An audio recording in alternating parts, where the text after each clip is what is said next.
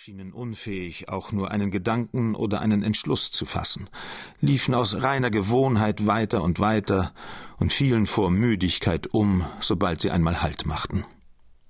Meist waren es Landwehrmänner, friedliebende Leute, ruhige Rentner, die unter der Last des Gewehrs fast zusammenbrachen, kleine Kerle, die ebenso leicht das Entsetzen packte wie die Begeisterung. Kurz, die ebenso gut angriffen wie ausrissen unter ihnen ein paar Rothosen, Überreste irgendeiner Division, die in einer großen Schlacht gesprengt worden war. Dunkel uniformierte Artilleristen sah man zwischen Infanteristen, und ab und zu tauchte auch der glänzende Helm eines Dragoners auf, der schlecht zu Fuß Mühe hatte, den schnellen Schritten der Linientruppen zu folgen. Dann kamen Franc-Tireur-Legionen mit heroischen Namen, Rächer der Niederlage, Bürger des Grabes, Genossen des Todes, Sie sahen aus wie Banditen.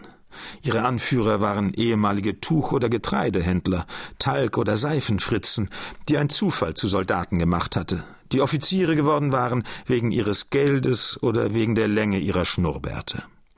Sie waren mit Waffen gespickt, mit Tressen und Litzen behangen, führten laute Reden, sprachen über den Feldzugsplan und taten, als ob sie ganz allein noch das sterbende Frankreich aufrecht erhielten aber manchmal fürchteten sie sich vor ihren eigenen Leuten, die zwar sehr tapfer waren, aber Plünderer und Räuber.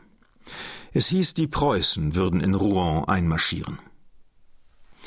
Die Nationalgarde, die seit zwei Monaten in den benachbarten Wäldern sehr ängstlich ausforschte, ab und zu ihre eigenen Posten anschoss und sich zum Kampfe rüstete, wenn im Dickicht sich nur ein Karnickel regte, war wieder eingerückt. Ihre Waffen, Uniformen, alle ihre Mordwerkzeuge, mit denen sie bisher die Heerstraßen drei Meilen im Umkreis in Schrecken versetzt hatten, waren plötzlich verschwunden. Die letzten französischen Soldaten hatten eben die Seine überschritten, um über Saint-Sever und Bourgachard Pont-Audemer zu erreichen.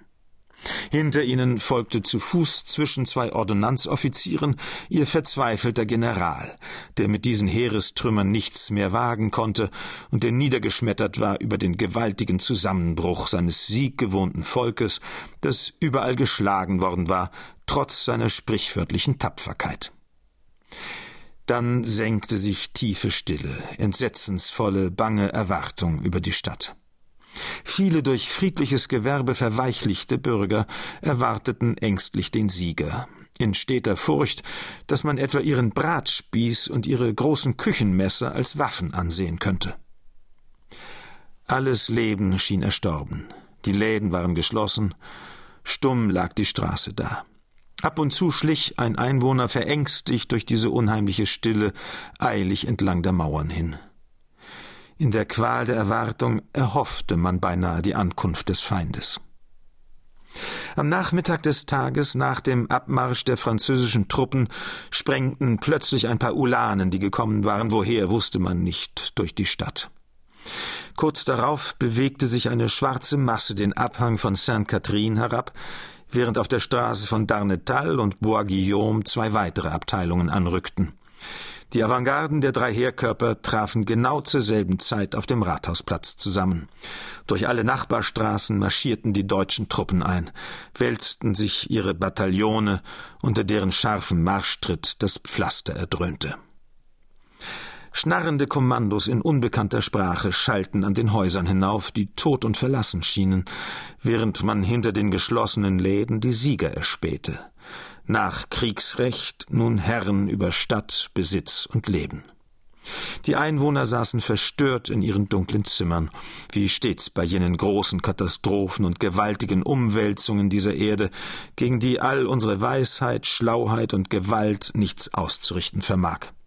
Denn dasselbe Gefühl bemächtigt sich immer der Menschen, sobald die bestehende Ordnung umgestürzt ist, sobald es keinen Halt mehr gibt, sobald alles, was unter dem Gesetz von Mensch oder Natur Schutz fand, einer brutalen, ungezügelten Gewalt überantwortet ist.